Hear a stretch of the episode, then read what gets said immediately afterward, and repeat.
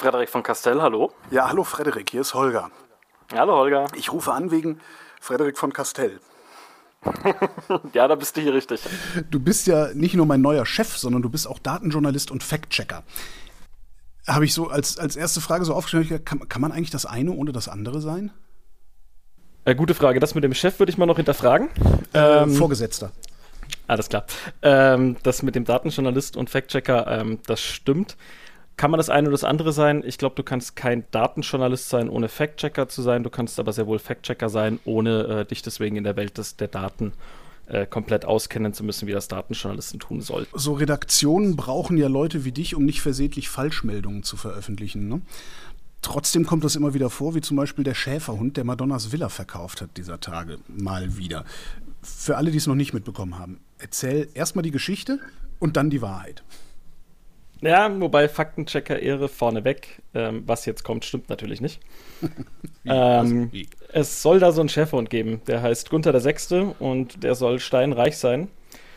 Und äh, so reich sein, dass er unter anderem ein Haus in Miami besitzt, das vorher mal Madonna gehört hat. Und dieses Haus steht zum Verkauf. Da gibt es dann auch von einer großen Maklerfirma dann so ein Hochglanzvideo, in dem man dann diesen Schäferhund Gunther durch die Gegend tollen sieht, durch das Haus. Äh, der liegt dann mal am Pool, spielt mit dem Tennisball in dem Luxusvorgarten. Woher soll er das alles haben? Angeblich hat sein Ur-Ur-Urgroßvater Gunther der Dritte, auch Schäferhund natürlich, soll dieses Geld von einer Gräfin, von einer Deutschen geerbt haben. Die ähm, hat unterschiedliche Namen in unterschiedlichen Geschichten, aber am Ende ist es eine Gräfin Liebenstein. Und die soll ihm sehr, sehr viel Geld irgendwann Anfang der 90er vermacht haben, nachdem sie offensichtlich bei einem Autounfall gestorben ist. Die gibt es aber nicht, allem Anschein nach, und äh, genauso wenig natürlich den Reichtum des Hundes. Und trotzdem, trotzdem stand das überall. Wie, wie lautet denn die Wahrheit? Also, was ist denn die wahre Geschichte? Also, die ganze Nummer ist wirklich ein jahrzehntealter PR-Gag eines, man kann es nicht anders sagen, exzentrischen Millionärs aus Italien.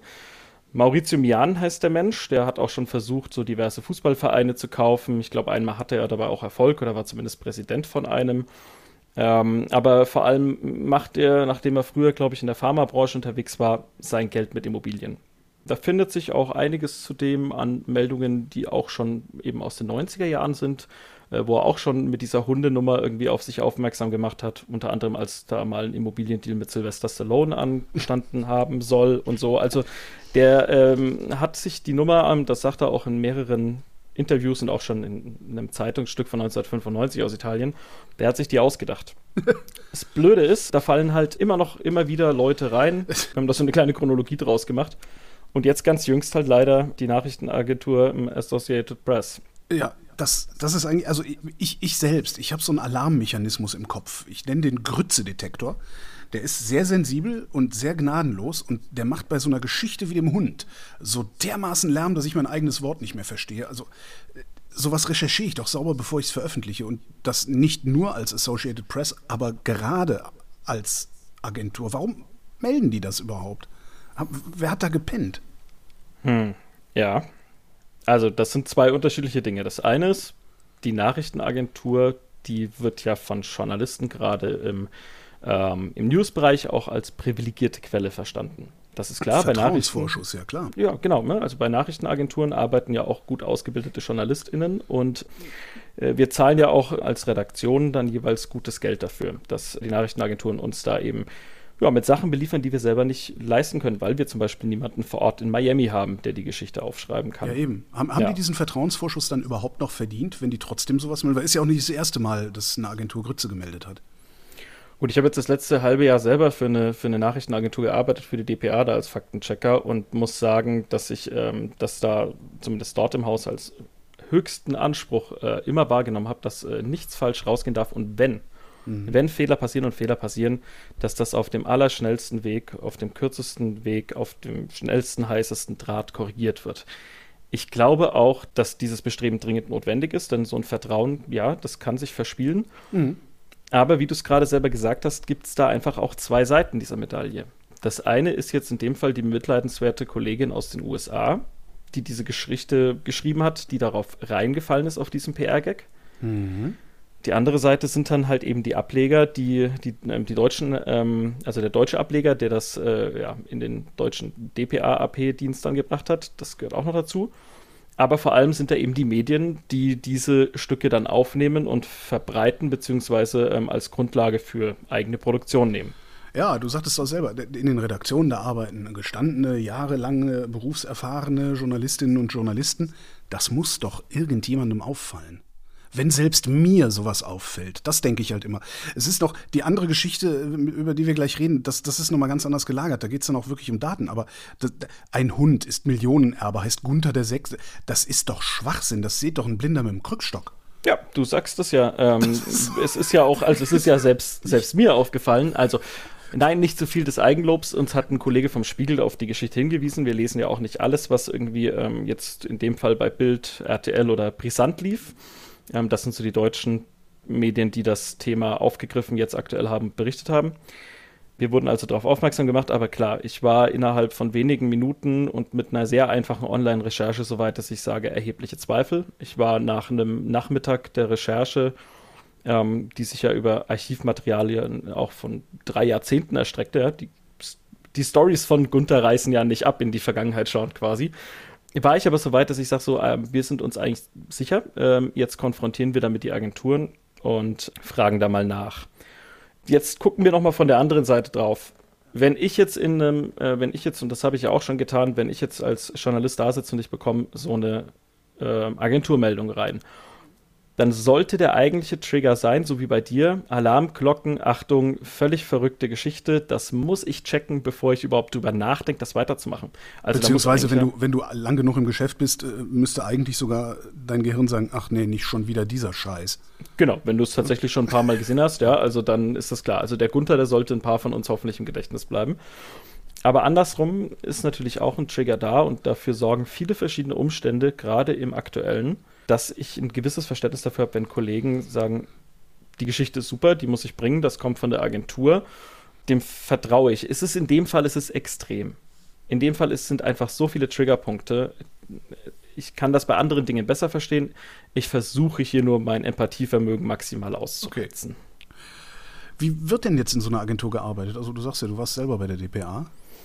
Gut, ich war da in einer sehr speziellen Abteilung bei den Faktencheckern. Das heißt, ähm, wir kommen quasi andersrum. Wir kommen nicht von der Nachricht, sondern wir kommen von der Falschbehauptung.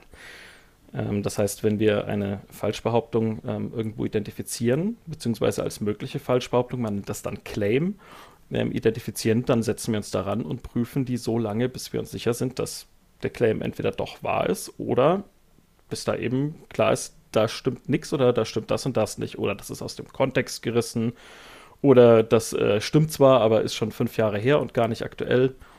Das ist das Arbeiten, das ähm, gerade in der Redaktion, in der ich war, eben ähm, ja, geleistet wird und wo ich auch sagen muss, ähm, wo einfach sehr, sehr hohe Anforderungen an das Personal, aber auch gleichzeitig eben sehr, sehr hohe Rechercheskills vorhanden sind. Mhm. Das heißt, das ist überhaupt nicht die, die Qualitätssicherungsstufe gewesen, sondern äh, ja, eine Fachabteilung sozusagen. Beides. Beides, Beides. tatsächlich. Also okay. das eine ist natürlich ähm, Falschbehauptungen, die im, im Online-Bereich und so passieren, ähm, täglich Brot faktchecken. Genauso gut haben wir aber auch, ähm, das habe ich auch selber gemacht, ähm, zum Beispiel Trielle vor der äh, Bundestagswahl äh, live gefaktencheckt, genauso wie wir aber auch Inhalt von Kolleginnen und Kollegen bei Lagen zum Beispiel hereinbekommen mit Material, das es zu verifizieren gilt, zum Beispiel aus Afghanistan, und wo man sich dann wirklich zusammensetzt, die Kompetenzen bündelt und sagt, okay, wir unterstützen da jetzt aktuell die KollegInnen, die sich im Einzelnen mit den nerdigen Sachen, die wir teilweise können, äh, gar nicht alltäglich rumschlagen können.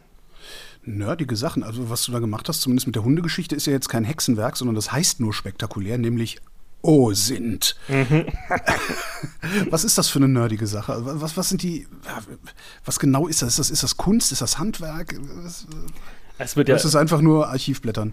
Es, es wird ja noch, ähm, das wird ja noch spektakulärer, wenn man die Herkunft des Begriffs quasi hernimmt. Open Source Intelligence kommt eigentlich aus dem Geheimdienstwesen. Also Fact Check Me, aber so weiß ich das zumindest. Und wenn man jetzt dann irgendwie dramatische Darth Vader Musik oder sowas im Hintergrund hat, ist das ein bisschen viel. Nö, also eigentlich ist OSINT erstmal was, was erstens nicht Journalisten exklusiv haben, sondern was viele Menschen machen. Und zweitens, das heißt nichts anderes, dass wir nach öffentlich zugänglichen Informationen, manchmal leichter zugänglich, manchmal schwerer zugänglich, suchen. Und es hat auch nichts mit Open Source Software eigentlich zu tun, es gibt ja, Open Source Software ist dazu da, dass alle schauen können, wie funktioniert das, äh, damit man ein Online-Tool oder sowas auch wirklich im Code sich anschauen kann, ist auch meistens gratis.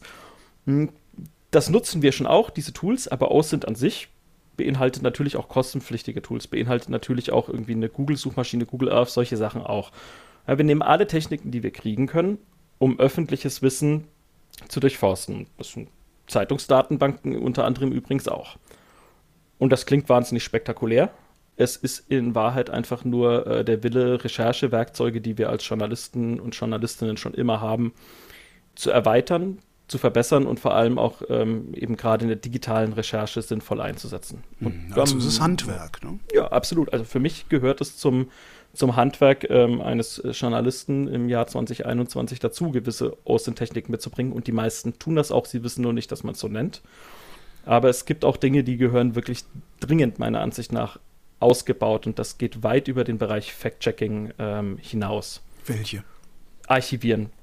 Archivieren, archivieren, archivieren. Was stinklangweilig klingt, ist für mich der wichtigste Arbeitsschritt bei so vielen Dingen.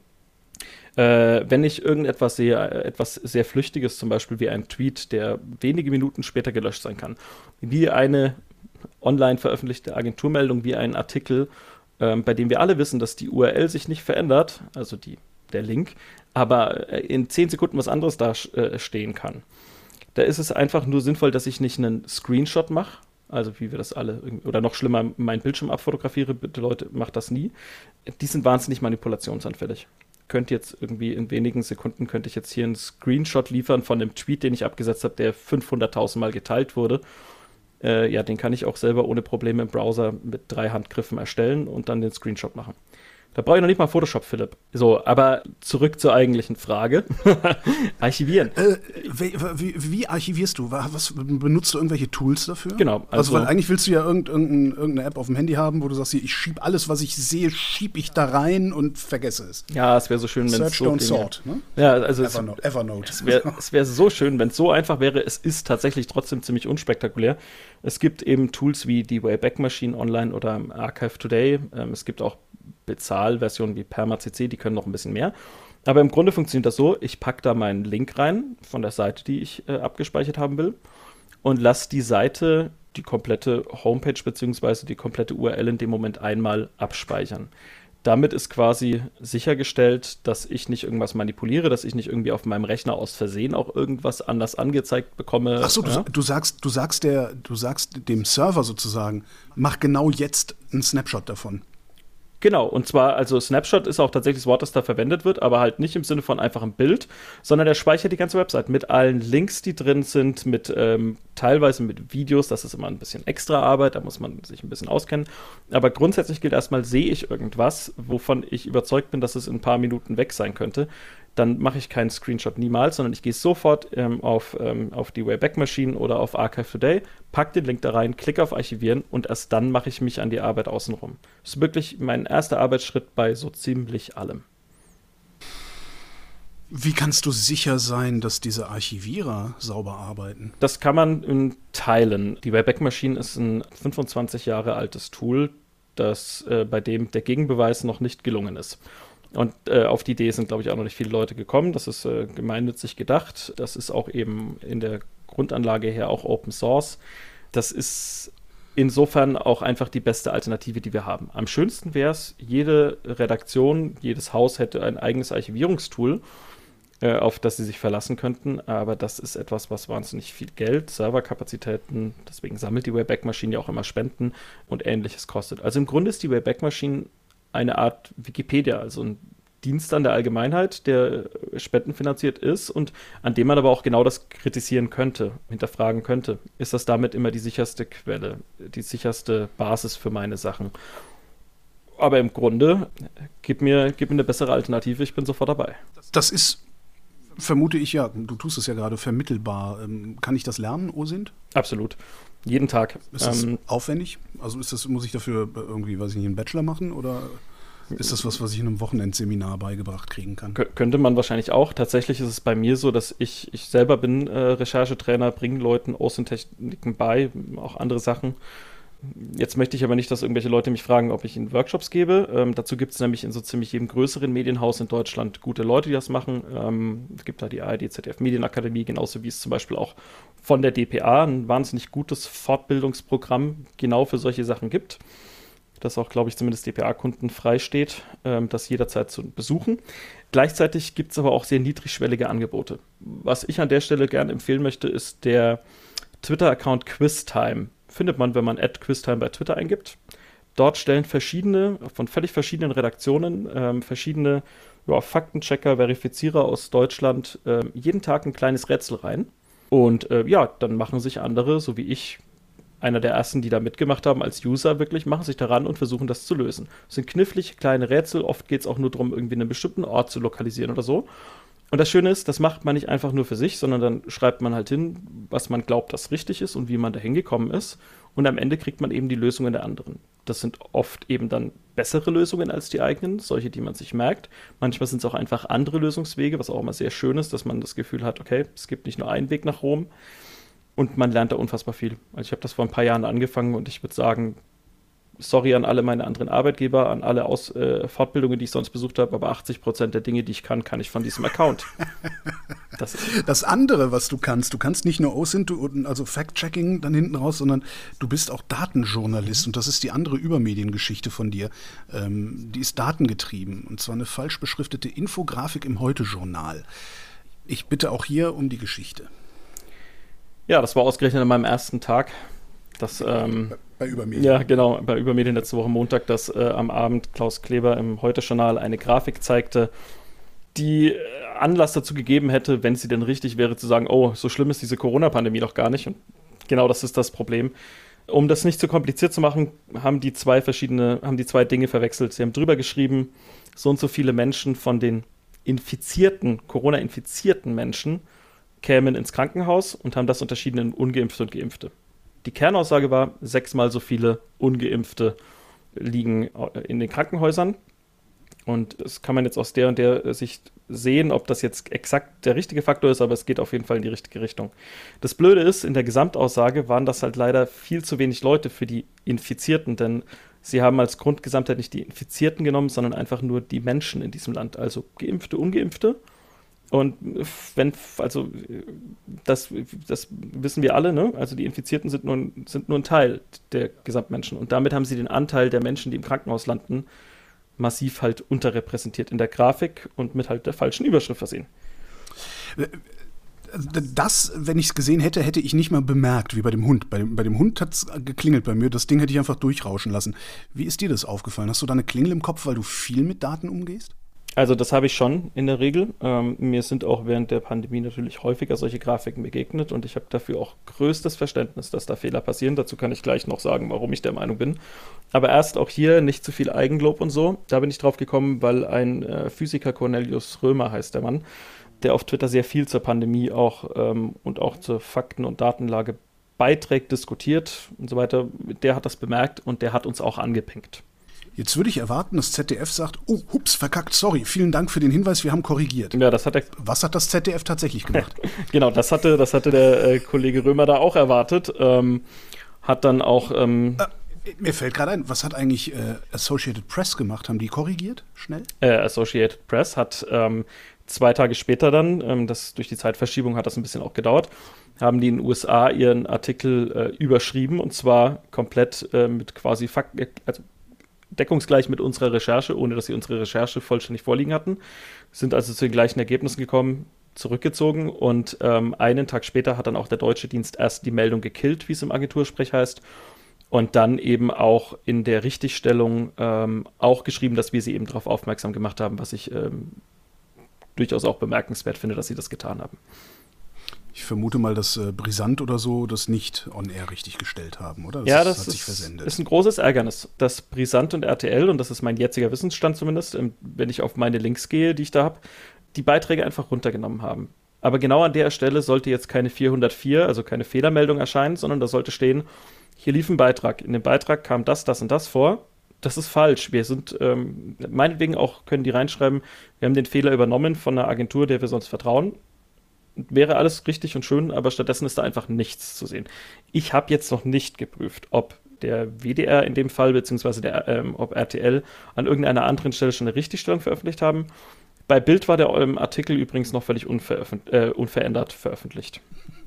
Letzter Stand heute Morgen irgendwann. Ein, ein, Medien, ein deutscher Medienjournalist hat mal gesagt, im Zweifelsfall ist der Bild die Wahrheit egal. Wer könnte das gewesen sein? ja, ich weiß es auch nicht mehr. Zurück zum ZDF, das mich jetzt eben auf die, auf die AP nochmal gebracht hat. Wie hat das ZDF reagiert? Also ist ja eigentlich, ne, wenn ich, wenn ich Scheiße baue und jemand kommt und sagt, hier Holgi, da hast du Scheiße gebaut, solange der das im halbwegs angemessenen Ton macht, sodass ich nicht sofort abgeschreckt bin, sage ich, oh shit, vielen Dank. Hm? Ja. Ja. So sollte das eigentlich sein. Außer du bist das ZDF, vermute ich jetzt mal. Ja, klar ist auch immer die Frage, was, was erreicht eine Redaktion, was erreicht ein Sender wann, wie viel bekommen die rein. Ähm, es gibt da ja auch, äh, kann da ja auch immer mal wieder Störfeuer geben, irgendwie, die da dazwischen kommen. Der Cornelius Römer hat das aber schon, ne, also das war wahrnehmbar. Der hat auf Twitter dafür auch viele, ähm, ähm, viel Aufmerksamkeit bekommen und er hat auch. Ja, nee, aber Social Media finde ich da, da Social Media finde ich da wirklich den falschen, wie nennt man das denn, den falschen Vektor. Also wenn, dann gehe ich zum Telefon und rufe da an oder äh, schicke irgendwie was hin, äh, was, was ordentlich Ja, dann versuch mal, am, versuch mal am Montagabend beim ZDF irgendjemanden über eine, ähm, nein, tatsächlich hat er das getan. Also er hat nicht angerufen, okay. sondern er hat eine Programmbeschwerde eingereicht und eine Anfrage an die äh, Zuschauerredaktion gestellt gestellt. So schreibt er es auf Twitter. Da kam offensichtlich keine Reaktion. Warum ich das äh, ja, glaube, ist äh, auch, weil äh, auch zwei Tage später quasi auf Social Media noch nichts passiert war und auch auf unsere Anfrage hin, die wir dann am Dienstag, glaube ich, gestellt haben, dann auch relativ äh, lange nichts kam. Ähm, wir wollten ja auch äh, vom ZDF wissen, was hätten denn da eigentlich für Werte erscheinen müssen, damit die eigentliche Aus Gra äh, Grafikaussage richtig ist. Ähm, ja, das hat alles sich ein bisschen gezogen, aber ähm, jedenfalls am Ende hat das ZDF dann ähm, auf der extra eingerichteten ähm, Seite ähm, bei der heute.de äh, für die Richtigstellungen schon eine Korrektur veröffentlicht. Das Problem ist, die hat es nicht unbedingt besser gemacht. Eine, es gibt eine Seite, wo Richtigstellungen veröffentlicht werden, damit sie nicht da veröffentlicht werden müssen, wo der Fehler passiert ist? Willst du mir das Ja, ja, aber ich finde das nicht schlecht. Die New York Times hat das echt? vorgemacht und das ist echt gut, okay. einen Platz zu haben, wo einfach auch, das, das erlaubt auch einen kritischen Blick auf jedes Medium, wenn es das hat, ähm, zu zeigen, so viele Stimmt Fehler passieren. Auch, und das ja. finde ich erstmal, dass das gesammelt da ist, finde ich nicht schlecht. Das ist auch mit Sicherheit für den einen oder anderen Kommunikationswissenschaftler eine spannende ähm, Quelle. Mhm. Ja, aber ich will es doch, doch da haben, wo die Falschmeldung genau. passiert ist. Genau. Und das Problem ist zum einen, es ist erstmal nur in dieser Richtigstellungsrumpelkammer gelandet, wie wir das genannt haben. Äh, und auch so, dass man es, ähm, ich glaube, ich habe einen Artikel geschrieben, wer das auf den ersten Blick lesen und verstehen kann, der ist ein besserer Mensch als ich oder so. Also es ist wirklich, diese Richtigstellung war konfus. Das haben wir natürlich auch in unseren Artikel eingebaut und äh, dann war aber tatsächlich die Reaktion am Donnerstagabend nochmal, am Montagabend war der Fehler in der Sendung Donnerstagabend, dass Klaus Kleber live in der Sendung gesagt hat, passt auf, uns ist dann oh. Fehler passiert. Und der sah so und so aus und das waren die Gründe. Das waren vielleicht nur 30 Sekunden, aber das waren 30 Sekunden an das ähnliche oder gleiche Publikum. Und das ist, das ist der richtige Weg. Schöner wäre es gewesen, das am Dienstagabend zu haben. Nur schöner wäre es gewesen, dass es gar nicht passiert ist. Dass ich, ich würde erwarten, dass ausgerechnet so eine Redaktion wie heute, also die heute Redaktion, genug Leute hat und auch Prozesse vorhält, sowas zu checken, bevor es auf Sendung geht. Haben die das nicht? Mit Sicherheit, doch. Warum geht es dann auf Sendung? Fehler passieren, ehrlich. Ähm, Gerade auch jetzt im Bereich Infografik. Ich bin Datenjournalist. Datenjournalisten haben gegenüber Infografikern, wir halten uns für zwei unterschiedliche Berufsgruppen, glaube ich, haben schon ab und zu Vorbehalte. Aber ein Infografiker ist oft auch der Mensch, der äh, am schnellsten und als letztes in eine Sache eingebunden wird und dann vielleicht von einem Redakteur oder einer Redakteurin was hingelegt bekommt bei dem vielleicht die Redakteurin oder der Redakteur auch ein bisschen mal schludrig gearbeitet haben kann, aber auch vielleicht einfach wirklich einen Fehler aufsetzen kann. Und das ist in dieser Lage ähm, und auch in dieser Datenlage, die wir haben, passieren solche Dinge. Es ist völlig normal. Und auch Datenjournalistinnen und Datenjournalisten machen Fehler. Äh, das wäre nach eineinhalb, knapp zwei Jahren der Ärgernisse, ähm, der Problematiken, der auch völlig neuen Thematiken, denen wir uns alle annähern müssen als Journalisten und Journalisten. Wäre es auch völlig irre, wenn das nicht so wäre. Fehler passieren, die Korrektur ist das Entscheidende. Die muss, finde ich, eben so schnell wie möglich, so sauber wie möglich und auch am besten so zielgerichtet wie möglich passieren. Noch ein Satz vielleicht zu den Datenjournalisten und Datenjournalisten.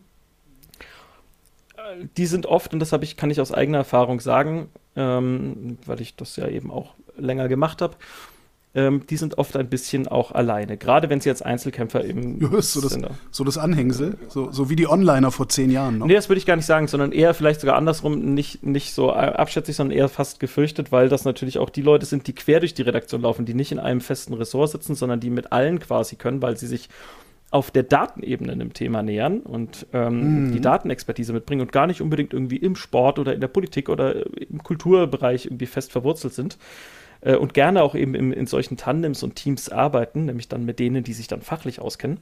Und da gibt es natürlich, ähm, da gibt es völlig unterschiedliche boah, Beziehungen. Also die einen, die nehmen das gerne an und sagen, und so habe ich viele Kolleginnen und Kollegen zum Beispiel im öffentlich-rechtlichen Rundfunk erlebt, die sagen, ach, endlich macht das einer mit uns. Mega, wir können ganz neue Recherchewege gehen. Und dann auch solche Kolleginnen und Kollegen habe ich erlebt und weiß ich auch von vielen anderen Datenjournalisten und Datenjournalistinnen, dass es die auch gibt, die sagen, ich möchte mir nicht äh, da äh, irgendwie eine neue Arbeitsweise aufdrücken lassen. Ich vertraue dem Ganzen vielleicht auch nicht. Vielleicht scheue ich mich auch ein bisschen vor Zahlen. Ich habe schon immer eher versucht, auf einem anderen Weg zu arbeiten. Das gilt aber für mich nicht mehr. Das gilt im Jahr 2021 bitte und Corona hat das eindrücklichst bewiesen das gilt nicht mehr. Sich wegducken vor Statistik, das dürfen Journalisten nicht mehr tun. Wenn sie es nicht beherrschen, dann sollen sie sich fortbilden. Das meine ich ganz ernst und sie sollen sich auch im Haus die Hilfe suchen, die sie haben. Diese Hilfe muss auch nicht unbedingt ein Datenjournalist oder eine Datenjournalistin sein. Das kann bei Gesundheitsdaten ist das manchmal trotzdem schwierig, aber das kann auch jemand aus der Wirtschaft sein, das kann genauso aber jemand sein, der in der IT oder im Marketing sitzt. Erstmal grundsätzlich kritisch auf Zahlen gucken können, ist eine Expertise, die muss ein Journalist oder eine Journalistin heute mitbringen. Wenn du auf einer Party gefragt wirst, was du machst und du sagst Datenjournalist, wie lange hast du dann, wie lange hast du dann die Aufmerksamkeit? Ähm, erstaunlich ähm, schnell verliere ich sie, wenn ich äh, das abstrakt beschreibe man hat sie schnell wieder, wenn man von den Themen, die man macht, ähm, bearbeitet, äh, berichtet. Wenn man dann eben erfährt, ja, ich lese nicht irgendwelche komischen Datensätze aus und erzähle die dann, wie äh, grün und grau irgendwie der und der Stadtbereich sind, sondern dass ich mich irgendwie mein erstes großes datenjournalistisches Projekt, da ging es um Kindesmisshandlung und ähm, das war ein Riesenprojekt, crossmedial im HR. Da hättest du am Ende gar nicht drauf geguckt und hättest gesagt, hier, das ist Datenjournalismus, sondern du hast am Ende ein multimediales Produkt gesehen, bei dir aus allen Perspektiven sowohl aus den medialen Perspektiven und aus den, aus den Gestaltungsformen heraus, als auch eben inhaltlich aus allen Perspektiven auf dieses Thema geguckt wurde. Und da ist Datenjournalismus, finde ich, ähm, nicht unbedingt das Salz in der Suppe, aber eine Komponente, die man nicht, nicht vernachlässigen darf, wenn man große gesellschaftliche Themen erzählen will. Wir müssen einfach auch schauen, wie relevant sind die Themen für uns, aber auch auf der anderen Seite dem Zuschauer, der Zuschauerin, dem Hörer, der Hörerin, User, you name it, ähm, zeigen, es hat eine Relevanz. Hier passiert es, so oft passiert es, ja. Und das ist, ähm, das ist der einfache Datenjournalismus. Und dann haben wir natürlich noch den Datenjournalismus, der Themen überhaupt erst ermöglicht. Wir könnten jetzt irgendwie ganz groß greifen und könnten sagen, die Panama Papers, die ähm, Paradise Papers, äh, was auch mhm. immer, ja, wo so große. Wo es dann tatsächlich erstmal um Mustererkennung in, in riesigen Daten genau, geht. Genau, also ne? so ja. große Datensätze, dass die niemals klassisch redaktionell bearbeitet werden können. Ähm, aber es fängt auch beim ganz Kleinen an. Also ich habe da immer früher so ein Tool von der Heilbronner Stimme gezeigt von früher. Das hat Vanessa Wormer, mit, die mittlerweile beim SWR X-Lab ist und zwischendrin eben Panama Papers und so weiter Süddeutschen gemacht hat. Aber das hat Vanessa Wormer damals, glaube ich, als Volontärin gebaut. Und da konnte ich einfach, wenn ich in Heilbronn oder Umgebung gewohnt habe, äh, konnte ich einfach nachschauen, wie ist mein Trinkwasser bei mir in der Straße. Das waren einfach die Daten, die immer schon jedes Jahr natürlich vorlagen vom Wasserwerk, von der Gemeinde, was auch immer. Äh, aber ich konnte das für meine Straße abrufen, denn sonst hätte ich eben zur Gemeinde laufen müssen, hätte irgendeine Tabellenzeile ausgedruckt bekommen. So habe ich das in einem netten kleinen Tool angezeigt bekommen und hatte gleich den Vergleich. Ist denn das Mineralwasser im Supermarkt, hat das bessere oder schlechtere Zusammensetzung? Ist das, was, wie muss ich den Härtegrad meiner Waschmaschine einstellen? Also ich hatte direkt einen riesigen Nutzwert. Und das ist was, ähm, was Datenjournalismus schon gerade so in diesen interaktiven Designs und so auch echt an Mehrwert generiert, schon seit Jahren. Frederik von Castell, vielen Dank. Na, vielen Dank dir. Und das war Holger ruft an für diese Woche. Nächste Woche reden wir dann wieder über Medien und bis dahin gibt es reichlich was über Medien zu lesen auf übermedien.de.